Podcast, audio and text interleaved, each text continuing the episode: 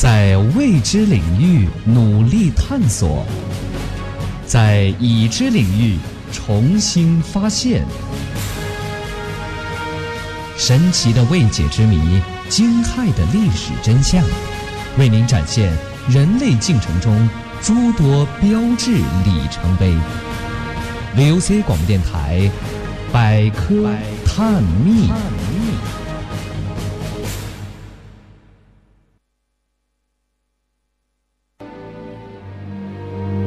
纪实的手法讲述大千世界无尽魅力情怀，以科学的态度探寻当今全球诸多神奇秘境。紧张经验，挑战听觉极限，离奇神秘，扣人血脉心弦。在这里，在这里。将带领大家层层破解，揭开最不可思议的谜底，感受最真实的存在。VOC 广播电台百科探秘之探索之旅。现在为您直播的是百科探秘之探索之旅。今天的探索之旅依旧和你一起探索未解之谜。我是主播周新月。如果您是外地的朋友，可以在蜻蜓 FM 和喜马拉雅网络平台上搜索 VOC 广播电台收听直播或者收听往期节目。当然，如果大家对节目有什么好的建议，或者有什么想听的节目内容，可以参与我们的节目互动。我们的节目热线是零八三幺三五三零九六幺。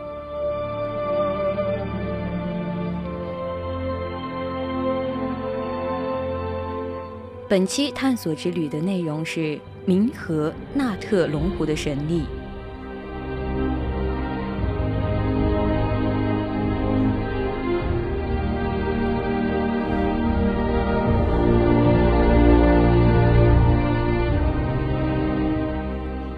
世界上真的有冥河吗？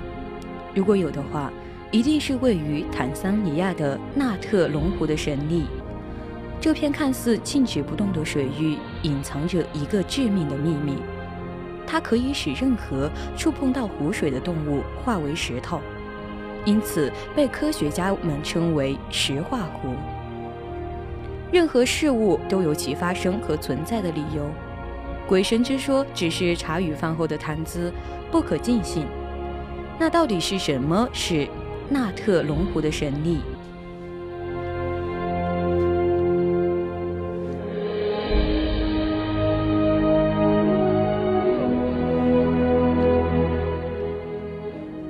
特龙湖又称为石化湖，它的水温高达摄氏六十度，且因融入附近大裂谷的火山灰，水里全是一种名为泡碱的天然化合物。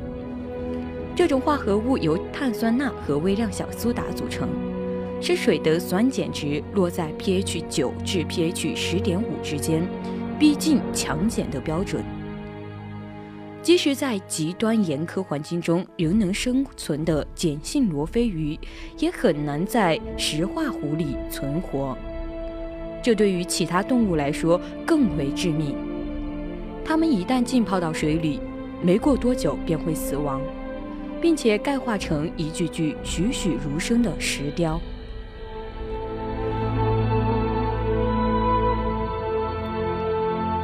摄像师伯兰特沿着东非拍摄时，发现湖面上这些保存完好的动物标本。他说：“没有人知道这些鸟类、蝙蝠是如何死亡的。或许湖水澄净得像一面镜子，他们以为那是另一个世界。一头坠入后，就再也飞不出来了。如果有一天你来到非洲的坦桑尼亚的纳特龙湖，请不要在里面沐浴或者游泳，否则你会像图中的动物那样，变成永恒的雕像。而这一切都是拜湖中浓重的碱度所致。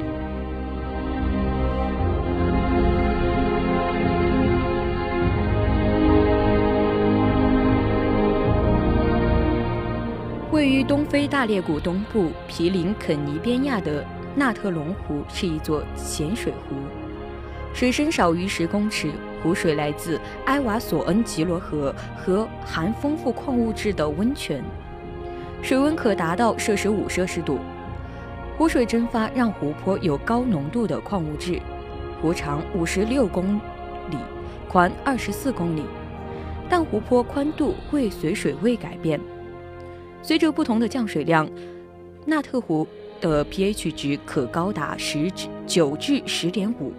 碱度与氨相若。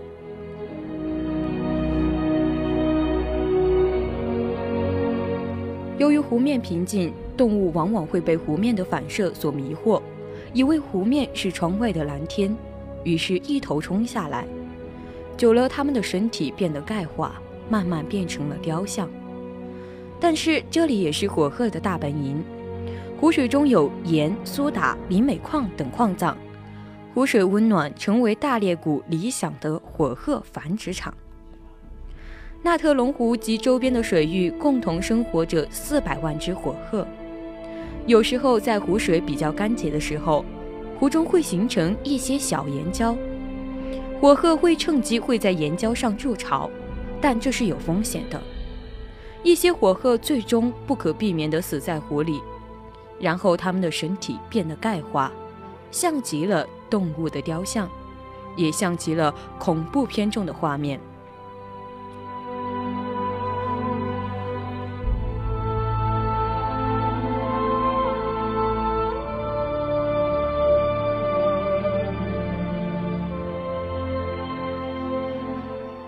相信大家对尼斯湖水怪比较了解，同时尼斯湖水怪也是全世界最出名的水怪。引起了世界持续十多年的关注。然而，在中国的有些地方，也有一些当地人在湖泊中遇到了水怪。据悉，有多人在湛江市湖光岩目睹了水怪，并拍下了照片。相比尼斯湖水怪，当地人拍下的湖光岩水怪有比较清晰的照片。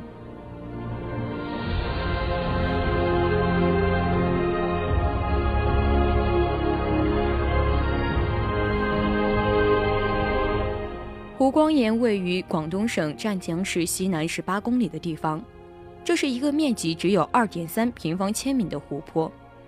它的形成源于火山。十六万年前，这里的火山爆发，后来积水成湖。从二十世纪九十年代开始，在湖光岩里就陆续有海怪的传说。很多人在那里看见了一个形体巨大的生物。就像传说中的天池水怪一样，人们议论纷纷。在阳湖光岩里，也有一个神秘的水怪存在。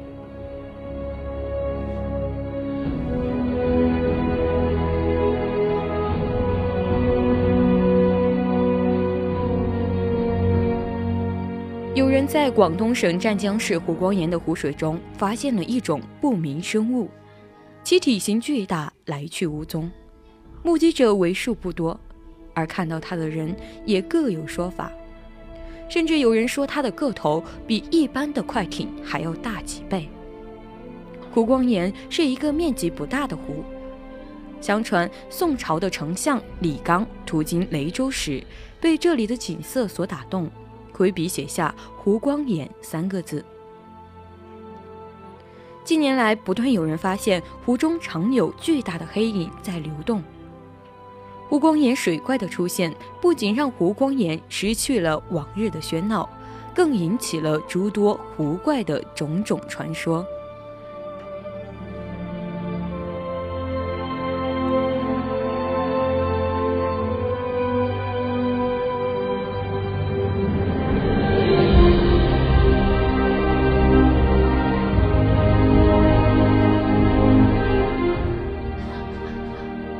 九八年五月二十八日，秋季大学将军班六十名军级以上的学员正在湖边的望海楼游玩。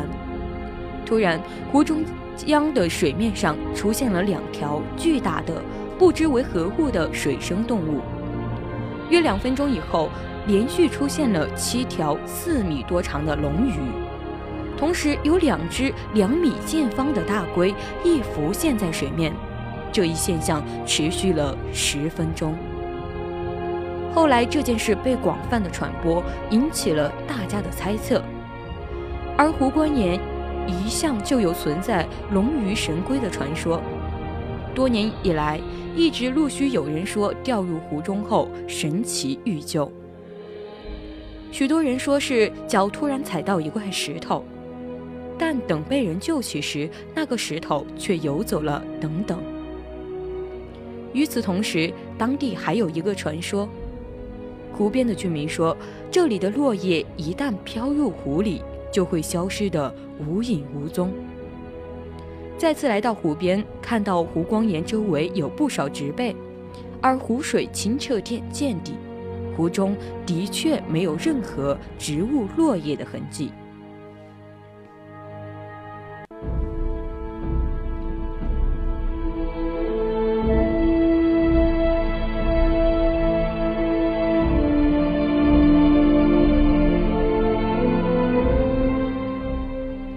说湖底有两个大洞。国家体育总局湛江潜水运动学校曾经在湖光岩训练过。并且有两个人在潜水训练中曾经亲眼目睹了湖底的这两个大洞。张玉坤，原湛江潜水运动学校的校长，他说：“我开始的时候不敢相信，下去以后发现那是个洞，再潜下去以后，感到周边还可以摸到壁，像一个桶似的。洞里头都是硬的东西，没有淤泥。”而另外一个名叫赵建国。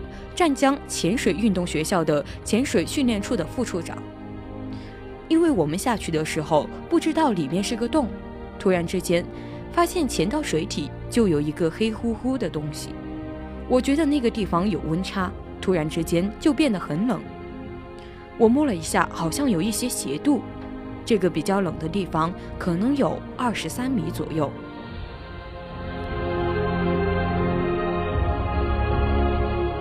虽然两个人都称亲眼看到过火山岩，但至今没人能提出可信的影像资料来证明火山岩的确存在。曾任湛江市市长的何军发对湖底是否存在火山岩另有说法。这种通道不是我们想象当中的那样有一个口或者一个渠道，它是通过地层的缝隙慢慢渗漏下去的。不是一下子一条流水流出去的，因为湖光岩是由火山岩、沙和粘土组成。为了了解当时湖水暴涨的状状况，他特地走访了附近村落的老人，并意外地发现涨水当天发生的一些奇怪事情。当时地上就往外冒水，村子里的蛇都跑到了路上。湖光村两位村民的回忆印证了湖水暴涨的说法。湖光岩是火山岩地质构造，因此土壤和地层中有很多缝隙，所以当年湖水上涨时候，水从地下渗漏出去的可能性比较大。如此说来，湖底存在火山岩的可能性就比较小。如果湖中的这些巨型鱼类不是从火山岩中游来的，又会是从哪里来的呢？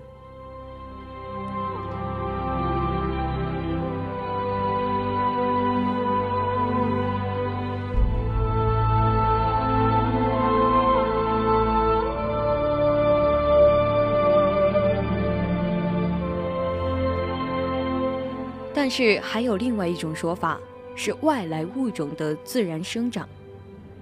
以前有人出于养殖的目的把它放到湖中来，或者有人出于放生的目的把它放到这里。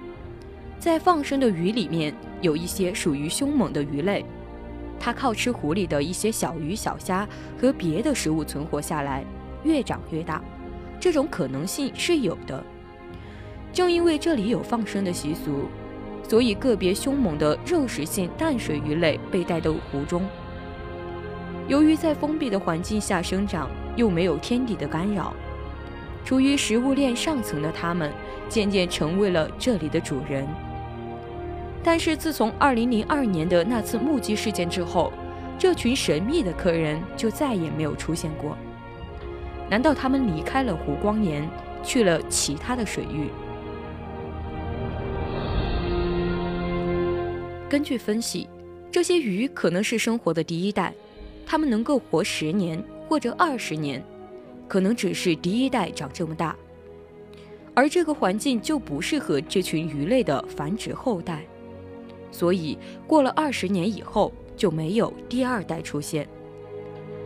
虽然这些鱼对生存环境的要求不高，但可能它们对繁殖环境的要求却很苛刻。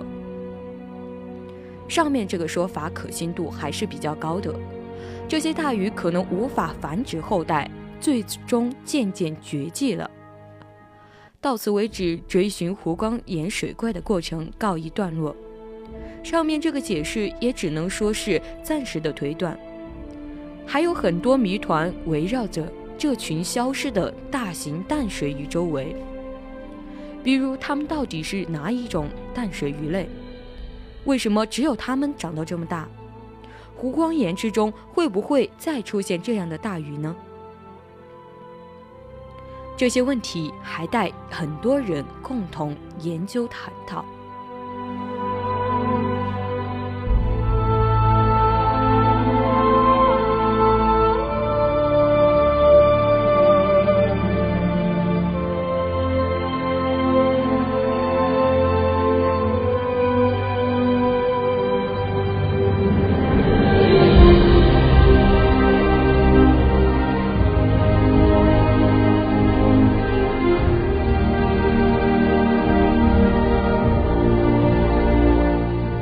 接下来我们将说到的是柳江河水怪。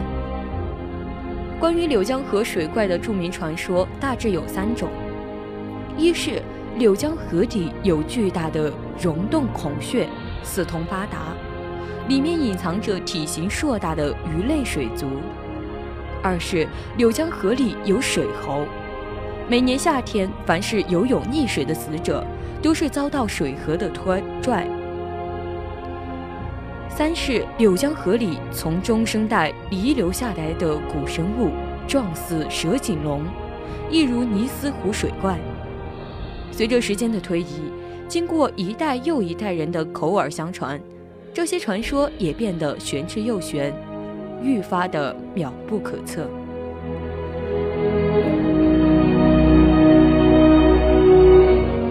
由于下游红花水库的建设，柳江河的水位上升。如今已无法再看到登台山山脚处形成的水流、水域，但是老柳州人都知道，这一段状似平静的河面其实暗藏着一个巨大的潜流漩涡。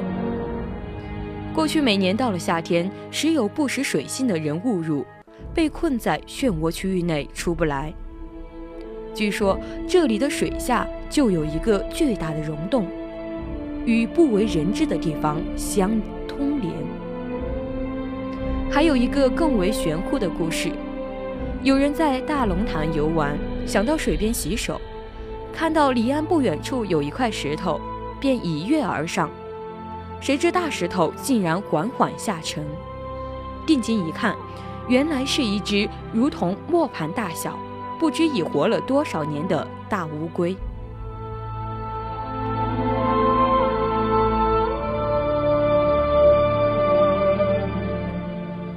上传说是否可信，见仁见智。毕竟在未有过硬的证据之前，仅凭感觉做出来的直观判断都是无法言及确切的。就我个人而言的看法，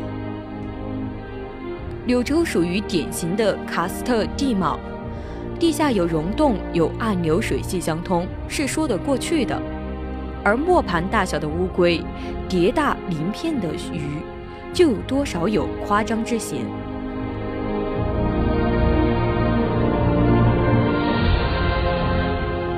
水猴更是一个由来已久的传说，古代的先民有鬼神崇拜的传统，在先秦典籍《山海经》里面就可以看到满纸的灵异。鳌是传说中在地下吃死人脑的怪物，水鳌则是鳌生活在水里的近亲。传言水猴子的个子小小的，脸谱像人，身形又似猴，喜欢与人角力，一旦抱住人腿就会死死缠住不放。而水猴在水里力大无穷，体型比它大数倍的人也不是它的敌手。可一次离开了水，水猴就像一滩烂泥一样任人宰割。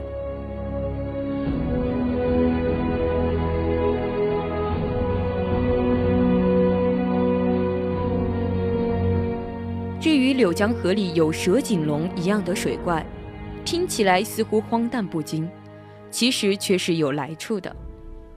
上世纪九十年代中期，《柳州日报》登载了一篇新闻，讲述当时看守铁桥的士兵在铁桥中段执勤，看到铁桥下边的河水里有一只怪物。由于水很浅，且阴幽见底，看得很清楚。是一只状如蛇颈龙一样的生物，士兵开枪射击，连打了数枪都没有击中目标。水怪却很快地潜入河道的深水部位不见了。此后再也没有人见过类似的怪物。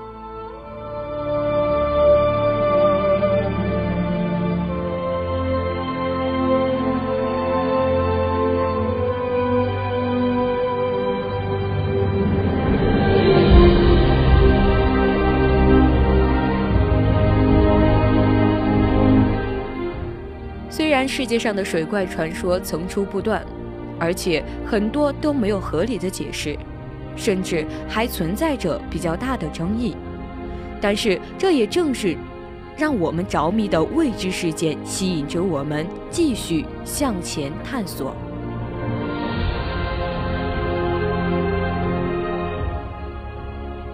好了，以上就是今天的探索之旅。如果听众朋友们有什么更好的解答，可以致电我们的节目热线零八三幺三五三零九六幺，或或者在公微信公众平台上给我们留言。